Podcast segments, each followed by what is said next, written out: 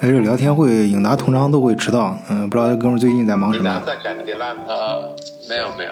这个还好。第一季度嘛，就是搞点发掘查书的，还没有开始赶进度，最后一个季度才会赶进度。哎，行啊，今天居然没迟到。哎，你你老婆孩子那边都交代清楚了吧？啊，你别那个，别影响你这个正常工作啊。呃，我们没有这个固定，自己想怎么选自己安排。我只是刚才上那种推理，这个。都是些那种没什么用的东西。呃，那好，今天这个点儿把两位突然叫过来啊。今天按说一般咱聊天会都凑到周末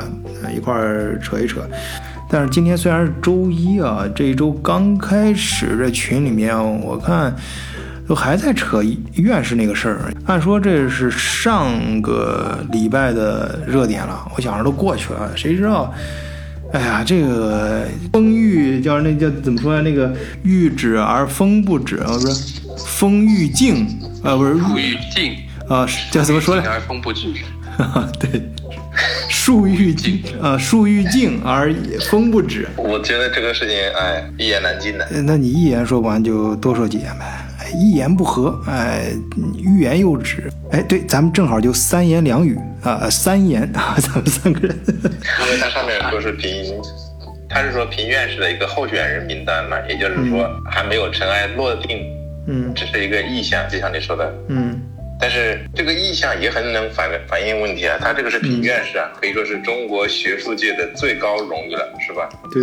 你你现在能够能够跟院士比肩的，恐怕也就是。诺贝尔奖了吧？但是问题是中国现在诺贝尔奖屈指可数，嗯，所以院士相对来说是一个普通的科研工作者，在没有搞出世界级的那种发明的情况下，能够达到的最高层次了，嗯，对吧？对，哎，你这么说，我不知道为什么脑子里突然冒出来另外一个词儿——奥斯卡提名。我就感觉这个，呃，虽然是候选人或者是提名这种，就已经很说明问题了。它它也是一个说明。呃，这个行业里面重要的人在关注你啊，呃，而且会引起更多人的关注，呃，从而会带动整个方向。这个我就不是太了解了，因为这个这个是国内学术圈的事情。但是我觉得他既然让你提了名的嘛，那就是说该铺的路已经铺的差不多了，对吧？像我们一般就是说提名某某人，然后马上就公示某某人，然后如果没有人跳出来反对的话，基本上就顺水推舟的这个事情就办成了。嗯，他可能是。我想一下，可能是茅台酒厂的这个这个事情，他自己没有运作好。嗯，他比他比如说选在一个什么什么汪峰前天刚发完专辑，他第二天半夜偷偷摸摸的把这个放出来，紧接着让我们汪峰再发一张专辑，这个事儿就过去了。嗯，哎，对，还是咱博士技高一筹啊，就是要办大事就得学会隐藏在两个大事儿中间啊，不显山露水的，才能把大事儿给办成。差不多嘛，你你得吸引吸引火力嘛，是吧？让呃，比如说给给汪峰一点一点车马费什么的，让让他搞两个大新闻，然后你就插在中间把这个事情搞出来，这个事情就过去了。然后院士你也拿到手了，茅茅台酒厂也变成了高科技企业了，是吧？然后一举多得，然后老百姓也不会这么暴躁，所以是个多赢的局面，挺好的。嗯，对他这个时间点没选对啊，要是那个，对，再提前一点，嗯，这个时间点就是上次那个就代孕那事儿，就是美女亮哥啊出来闹腾的时候，哎，夹在那个中间。对 啊，就是其实这个事情我看了一下，它它上面写的是那个提名原因是因为它它那个酒调的特别好，可以有多少多少个这个香气什么东西的，是吧？嗯。但是问题是，如果他评院士，他能够把那个水，就是凭空变变成酒，那很厉害。就是什么什么粮食都不费，是吧？什么什么工艺都不用，嗯，就是左边倒一瓶水进去，右边就出一瓶茅台。能搞出这个黑科技来，那评个院士大家也就闭嘴了，对吧？那确实要两真的那诺贝尔了，对啊，就是说你。不是说大家因为看到你是茅台来反对你，而是说看你做了什么东西来反对你嘛，对吧？嗯，对。你你这个酒到现在也还是用脚踩出来的，嗯，也没见你有什么那那种什么高科技含量，就是加进去嘛。嗯。然后然后莫名其妙的就评上院士了。嗯。这个这个不知道是是老百姓的那个那个认知水平比较低呀、还是说，嗯还是说现在的高科技的评判标准有所变化？我只能说，茅台把，嗯就是茅台评院士这种这种酱香型院士吧，只能说是嗯实际意义不大，但是侮辱性非常强。嗯，非常有深伤害性不大，侮辱性极强，强是吧？侮辱性很强。对呀、他这个伤害性，他这个对中国学术界的伤害性极大，啊，对老百姓的智商侮辱性极强。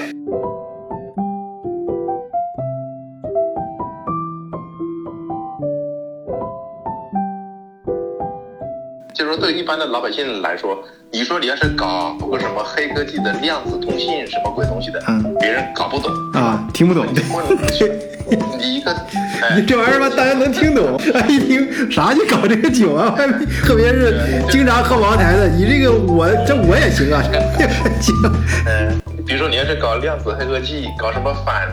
反重力推进器，就这听起来就很花哨的名字是吧？嗯。然后再再找几个得力的学生做几张好的 PPT，然后到处在电视上推一波，嗯啊，别人想，哎呀，这个太厉厉害了，高山仰止，佩服佩服，自己直接就让你过了嘛。然后你这个是茅台，老百姓看得见、喝得着的，当然也不是所有人啊。嗯但是对于国内还是有一部分人能够能够喝得着的，嗯喝了之后也没见到肚子里面有什么很高科技的感觉出来嘛，是吧？嗯那这一下老百姓就炸了毛了呀！我 我突然想起来，有我以前看的那个电影嘛，好像是哦，李小龙在一部他的那个电影名字我忘了，他说了一句话说：“我读书少，你不要，骗我。嗯，就是我喝酒多，你可骗不了我。嗯，你 说他现在说得出来评院士，嗯你这不是欺负我读书少，嗯明目张胆的来骗我。嗯，哎，不是，人家不是欺负你读书少啊，是欺负你喝茅台少。嗯。啊，当然，嗯，咱这都是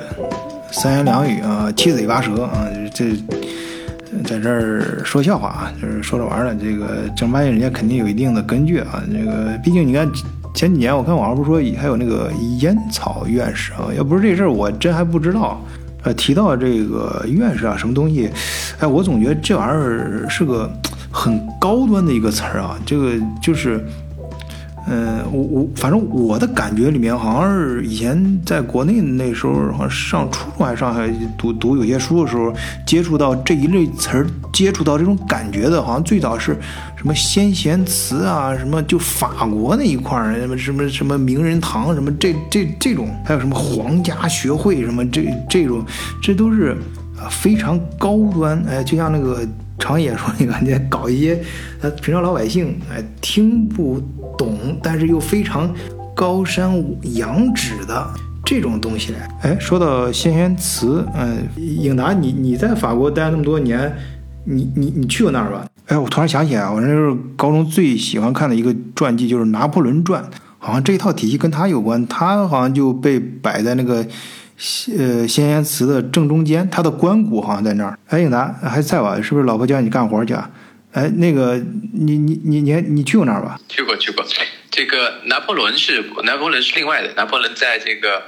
在这个靠铁塔这边，这个叫做荣军院，那个拿破仑是专门在荣军院有他的墓。先贤祠的话是在这个五区，在这个呃就是学校比较多的这个区。那么先贤祠的话，确实是就是呃整个学学术文化呃科技领域的这个造诣最高的人。嗯但但但他这个跟这个院士还是不同，这个就是他这个是属于深厚的这个院士，就是说必须是死了才能进入的。哦，对对对，咱咱咱说的是活人的事儿啊，这个跟跟这个呃科学院还不是一回事儿啊。对他不是他他他是对呃已故的这种对法国社会产生了重大影响的这种呃重要的历史人物。你刚才提到的这个伏尔泰、孟德斯鸠，然后科学领域的像这个居里夫人，啊文学领域的艾米丽佐拉，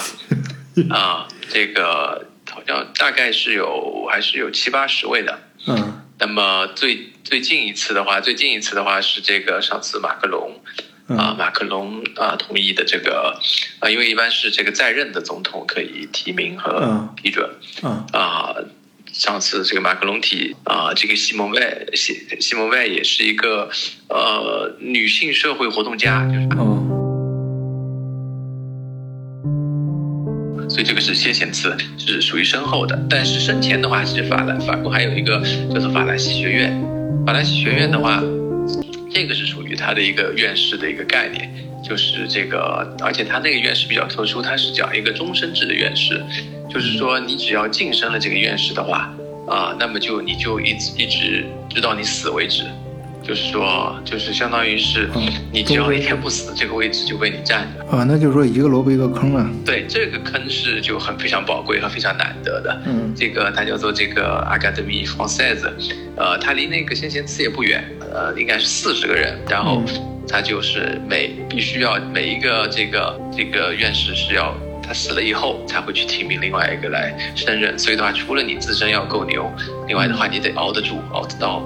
这个有一个挂了，你才可以晋升。嗯，呃，但其中还有很有特特点的是，居然有一个原籍中国的啊，叫做方苏阿陈，有个叫方苏阿陈的，嗯，啊，一位老先生，他入选了法兰西院士，这是法国的最高荣誉，就相当于一位中国中国原籍中国的这个一位。中国江西南昌出生的中国老先生，因为我在巴黎时候有幸还去听过一次他的讲座，嗯，就是就是他那是真的就是说他说出来的法语，那就是比法国人还要法国的那种法语，啊，不管用词、遣词、造句，然后他他出的书、读的书都是就他的法语的造诣，就是说已经就是可以殿堂级的了，所以他入选。呃，那下一趴咱们这么来。我在网上找了一些材料啊，介绍了主要的几个国家，这个美国、英国、法国、日本，嗯，包括俄罗斯啊这几个国家，他们的国家科学院是怎么回事儿？哎，我拿出来咱们一块儿分享一下，然后跟听友们一块儿聊聊。呃，首先是总的来说，这个院士啊机构啊，就就拿。这几个国家啊，刚刚提到这几个国家来说，其实他们无论是院士的诞诞生，这个选拔出来这个机制，还是整个对科学院的呃性质定位啊，基本上是大同小异。呃，至少有两个最明显的共同点啊。首先，第一个，他们的诞诞生基本上呃都是需要呃院士的。推荐啊，就是一般这个是很专业的一个事儿嘛，必须专业的人他才能看得懂，所以要专业内部的人先认可你，呃，要有人带路啊，然后他们都会强调，嗯，科研的相对来说的独立性，呃，好，据这个有有证可可考的来说哈，我的感觉是对的啊，就确实这事儿啊，呃，得从德呃不是从。法国开始说，因为咱们现代意义上的国家科学院这个概念以及院士啊，它起源于法国啊。然后法国于十七世纪中叶最早建立院士制度啊，后改这个制度被其他国家纷纷效仿，各国相继相继成立了国家性质的科学院，聘请院士。在法兰西学院过去三百多年的历史上，一共仅仅产生过七百零九名院士，也就是说，法国平均每年才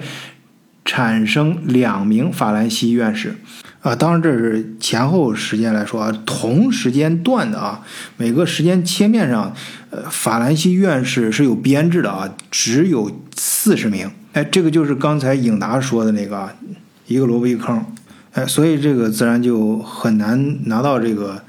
呃名额啊，拿到这个编制啊。你这，哎，他给了个例子，他说雨果啊是连续申请了四次啊才拿到这个机会，而另外一个也是法国很有名的作家，咱们很多人都知道啊，叫左拉，他申请了二十四次，哎，也没成功。呃，好，我们再看英国啊，因为我我我我不知道。听你们什么感觉？反正我我听到这类词，我总觉得什么皇家什么时候学会什么，听到的什么皇家，呃，就就好像都很容易想到英国啊。首先，这个英国的呃选院士这个路子啊，跟法国基本上是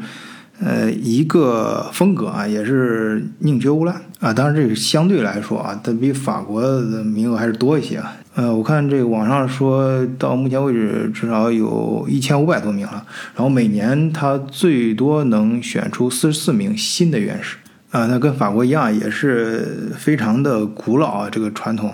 嗯，到目前为止也有三百多年了。嗯，但它非常浓厚的，我说那个特色啊，就是有皇家的这种呃感觉，哎，皇室啊都是跟这有关系。它最最早确实也是这样，人家呃，我看上面写的是其呃创始于一六六零年，啊，那个时候呢，它。最早就是一帮科学家，哎，这就是在一起聚在一起，准备要搞一个这个呃相对来说独立的自治的这样一个机构啊。章程里也这么写，啊，然后怎么选啊，也是由自己人来选，哎，他们就整出来这么一个东西啊，写出来这么一个草案啊。这这这个德德国人嘛，还有英国人嘛，搞这个什么像光荣革命什么都喜欢这种，哎，动不动跟这个呃契约精神啊，跟跟先先整一个这个 BP 出来啊，就类似 PPT 啊，就。类似于现在那个，呃，创业公司啊，给那个呃投资人先写一个呃商业计划书啊，这样 BP 一样，他就给这个这个把这个 BP 就交给呃皇皇皇室了，因为皇室有钱嘛，这到到他那儿整点这个天使投资啊，结果这个皇皇室一看，哎，好呀，呃，这这这个英国这个皇室，呃，他就要找这样的创业项目。而且来挑头的这些人都是，呃，各个行业里面顶尖的科学家啊，都是各个领域的领军人物啊，那这自带光环的。那这样的项目，那投资人肯定都是争先抢后争着投啊。所以这个呃方案交到递交到当时这个国王那里之后，那皇室一看就以最快的速度就批准了啊啊，这个项目我投了啊。当时的天使投资人是谁呢？哎，就是英国哎赫赫有名的，呃，女皇伊丽莎白二世，哎，就是这个最早的这个学会的赞助人。当然，人家既然皇室投的嘛，那要挂个皇室名，所以叫英国皇家学会。啊，但是这个冠名你虽然可以冠名，那他他人家创业这者还是有自己的情怀的啊，呃，很有贵族气质啊。人家这个左右铭，这个英国嘛，很有贵族这个情节啊。人家这个这个这个学会的左右铭啊，也非常明确，很有意思啊。人家写的什么呢？就是不相信任何人的话。哎，他就他要表达一个什么意思？就是研究者啊，这些搞学术的人啊，呃，你要能够。抵抗权威的支配，要有决心啊！通过实验，通过这种科学的这种方法所确定出来的事实，哎，这个结果，啊，以这个事实来核实，哎，你所陈述的内容，哎，就是强调一个科学精神嘛，啊，你要有什么理论什么的可以说出来。我我想这里面也包括一些社会学方面的东西，那就你要用一些呃科学的方法，呃，拿出一些可以令人信服的结果啊。确切的结果啊，来证明。好，下一个我们来说说日本吧。哎，对了，长野，哎，通过你你这名字，大一看就是你对日本应该是比较感兴趣的。哎，你你你来跟大伙儿聊聊日本。OK，呃，它上面说的是那个 Japan Academy，嗯，是日本最高的学术机构。然后说这个是在一八七九年福泽吉裕的倡导下。产生的，也就是说，当年老佛爷带着李莲英遛花园的时候，日本人已经开始正儿八经的搞科学了。哎，对你这个联想很到位啊，就是在甲午战争之前，嗯，对，就是我们海的这边的人在戏园子里面嗑瓜子儿看看戏的时候，海的那边的人已经开始正儿八经的开始搞现代科学了。嗯，然后他当时仿照的是最正宗的那个法兰西科学院，然后成立了这个东京学士院。呃，对，当时的学术中中心确实在法国那边，因为在二战之前，整个人类的学术重心是在欧欧洲大陆嘛，嗯，然后在日本搞这个的时候，欧洲大陆是这正儿八经的那个人类学术最前沿，所以他就他就学习了欧洲，然后就去了欧洲里面第一个搞科学院制度，也可以说是摸着法兰西过河嘛，就成立了他自己的那个东京学士院，嗯，后来又改为。呃，帝国学术院，大日本帝国嘛。嗯，对，哎，帝国主义啊，小日本。到了一九五六年的时候，应该是是战败以后，然后就就又改又改了名字，改成日本学士院，应该又改回去了，并且还立了个专门的法，再把它划归为文部文部科学省的一个特设机构。嗯，哎，对，这个从侧面也说明，呃，人家即使在军国主义当道的时候，也是非常重视科学院的啊，甚至更重视科学研究。等于说，科技强军能打硬仗，这个这个思想在当年的那个日本就已经实实现了。嗯你看这个后来它才会发生。一九五六年麦克阿瑟对日本实行军管之后，又把它划归到文部科学省里面去了嘛，等于是把它进进行了改改组。嗯然后设计的改组目标是奖励那些有特殊学术成就的科学家，嗯。以及开展有有益的学术进步活动，主要是搞搞这个。嗯。他们那个编制是跟法国一样，一八七九年的时候，他规定是只能有四十个人，嗯。然后到了大日本帝国阶段就扩编到了 六十人，嗯。然后到了一九二五年又扩展至一百人，到了四九年战战败四五年以后还有一百五十人，感觉越来越大，应该是通胀了。经过一九五六年的那个日本学士院法立法之后，才正儿八经又回回归到定员七十人，嗯然后纯科学应用这方面的定员为八十人。嗯自此以后就遵循了宁缺毋滥的原则，所以经常会出现那个选不满的现现象。嗯然后今天的日本学士院，它那个数据上面是一百二十八位，有二十二人缺额。哎，人家这个宁缺毋滥，那不是一个形容词儿啊，或者说不仅仅是一个形容词，那真的是宁缺毋滥啊，呃宁可有缺席啊，招不满，呃也不能随便招。对我我我插一下，这个嗯刚才说到法这个日本效仿法国这个，其实呃，我再回再回过来说一下法国的这个，其实啊、呃大家注意这个时间点啊，就是说十七世纪啊、呃中叶的话，那这个呃其实就是都是这个从拿破仑这个推翻帝制以后的话，对法国带来的一个巨大的变化，就是嗯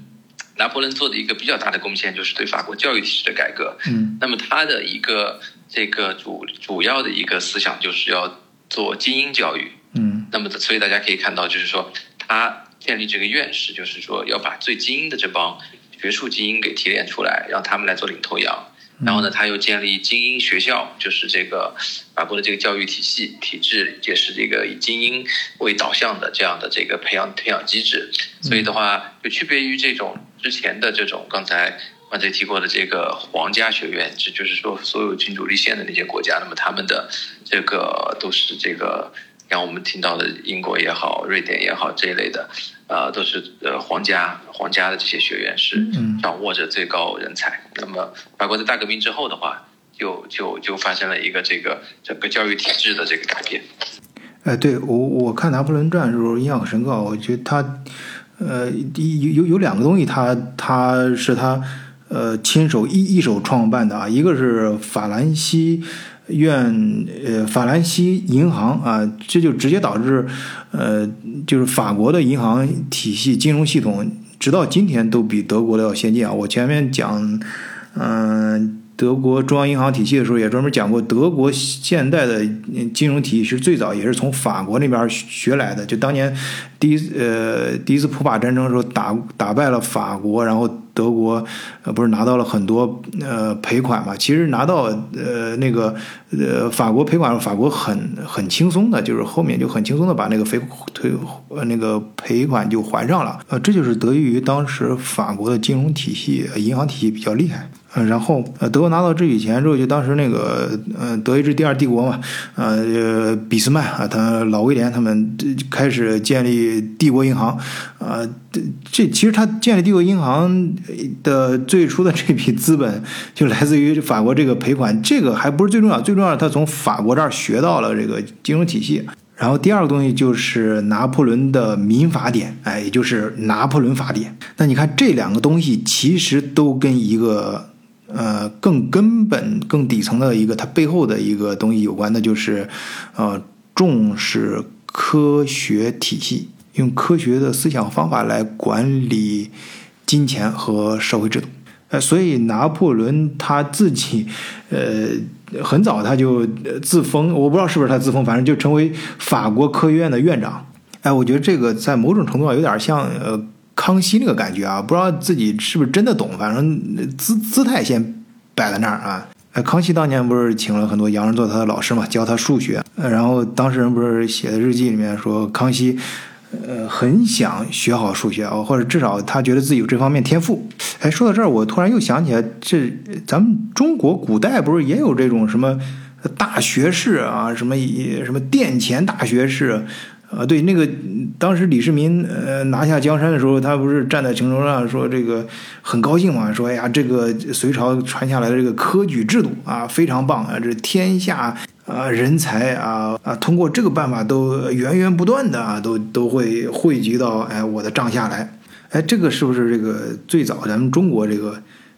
科学院的就古代啊古代的科学院的这个选拔制度？你刚才提的这个科举呢，反而让我又想到了一点，就是说这个可能其实反而也是一个历史包袱在限制我们的这个嗯科学发展，嗯，就是说科举它本身就是一种啊。就是一种学而优则仕的一种，把官场和学术场混为一谈的。嗯，对。其实我们现在很多的这种这个，你看国内的这个良心学者饶毅经常出来，就是一种啊，觉得在领导科学院。嗯。那么就是说有一种，还是有一种这个把官场和这个学术场的。这个放在了一起，所以所以刚才常也提到了这个竞选制度啊，我觉得这个是很很很这个很很大的一个差别，就是刚才我们说法兰西的这个院士，他是由这这四十名的院士自己提名，然后的话必须是这四十名院士投票通过，他才能够啊加深这个成为这个院士，而跟而跟你的这个政府啊，或者是说啊什么科学院啊，跟就是跟你的这个科学机构的领导，跟他们是没有任何关系，那么。反过来，刚才提到的这个啊，茅台酒这个的话啊，现在当然他，我相信他应该选不上啊。现在的舆论，嗯，人民的眼睛是雪亮的啊。我们看这两天那个茅台的股价也在跌了，嗯。但是这个我我也去专门看了一下，就是他在这个呃，他是属于贵州提名的四个院士里面，其实另外三个也都是啊技术或者是科学相关单位的总工之类的，嗯。那么只有茅台这是一个这种做消费品的一个这种。企业，而且这两天很多黑他们的文章也都发出来，就是说，隶属了茅台的各种罪状啊，它既不是最有历史的，也不是最有文化的，呃，也不是这个成就最好的，然后都是靠了很多不正当的广告和手段，拿了什么巴拿马金奖这种，呃，子虚乌有的东西。然后最最最最还有一个最讨人厌的就是说，我觉得茅台几乎就是啊一个腐败行为的。这个催生剂吧，那么这个因为茅台酒的这个价格，然后这样多那么多年来，一直是这个呃酒酒。是。呃悠悠着点说，悠着点说，差差差不多差不多了。那我真是希望提倡是，咱可以线下聊。哎，不过我觉得你刚才提到那个中国古代的那个“学而优则仕”的这个思想啊，呃，很有思辨思辨性，很有意思。哎，总算是把你这个当年这个巴黎学生会主席的应有的水平啊，呃，拿出来了一点啊。这个中国古代，我再次强调啊，这个中国古代的这种嗯，这个封建糟粕啊，这个“学而优则仕”这个，呃。正好衬托出为什么说中国也有呃最最最很老的时候也有这个什么大殿前大学士什么这些东西概念，但是没有演成演化成现在的呃科学院这种体系这这这种思想呢，就是因为呃。人家那个呃，欧洲像呃刚才说的法国、英国啊，最早人家弄的这套东西和这个中国这个古代啊，这个学学而优则仕，这个是有本质区别。就刚刚就是刚才那个呃，颖达对科举制度的分析啊，就非常到位，就说出他们本质的区别。因为人家那个呃最早你看人家就像那个有点像我刚才列举的，就是做的这个比喻啊，就有点像那个创业项目和投资人的关系啊，人家是相对来说独立的，人家强调的就是这个体系，这个科学家各个学科的领军人物他们在一起，呃，搞的这个机构的独立性啊，让科学真正发挥它对社会、对人类发展应该具备的作用。啊，正面的作啊，当然这种独立性，我觉得不仅体现在科学院它本身相对要有一个相对独立发展的空间啊，另外它自身科学自身也需要一个呃相对独立的发展啊，阶段性的发展，能够才能够一节一节的往上走。就是什么呢？就是一方面，呃。就是单独的说科学院本身的演演演，因为你这个这就这就这就是涉及到今天开篇咱们就要讨论的一个话题，就是科学院究竟如何来选院士啊？当然咱们都是屁民小老百姓啊，决定不了这事儿。但是我们作为一个呃观察者啊，作为一个普通老百姓，我们可以看到呃科学院的选院士，他一方面。要突出他的专业性，就是要由这个最好有院士专业的人来提名啊。另外一方面呢，你也不能近亲繁殖啊。你不要以为专家一定就能选出来新的专家啊。他，嗯，你你像那个最明显的，我们刚才提到一个人牛顿啊，牛顿他。的私德，尤其在晚年的时候是非常不太好的，呃，这个大家稍微在网上搜一搜都能看得到啊，尤其是到晚年相信这个炼金术啊，然后这个在股市上还捞了不少钱，就是呃有点财迷。关键是他在学术上非常的保守啊，他呃在他的早期呢，他当然他很厉害，尤德三大定律奠定了经典物理学的呃基石，但是。呃，他在他的后晚年呢，也他成为基石，同时他也成了一个壁垒，他反而挡住了呃这个英国呃科学的新新人往往后面走啊，他他成为他成为一个成为他从一个基石变为了一个绊脚石，后来就导致后来全世界科学发展的中心呃很快转移到。法国，也就是拿破仑时代，但是随着呃后面德国的崛起，世界中心又转移到了德国，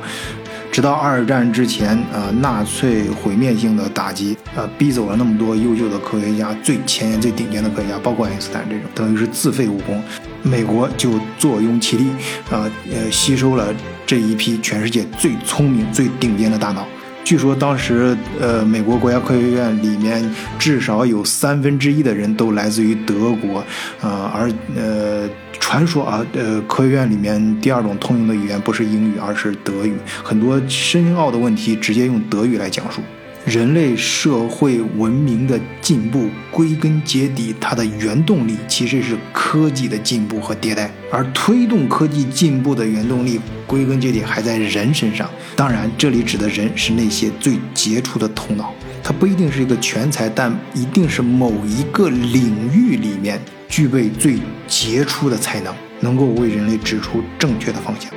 好，沿着这个思路，我们会关于呃呃法国、英国、呃德国、美国的科学院的话题，在下半场啊下半期会聊得更深。呃，希望听友们一定订阅咱们德国视角啊啊！如果这期节目可能前面有些话太大啊，如果被下架的话，也希望听友们呃可以加入德国视角的听友群啊。入群方法请看德国视角的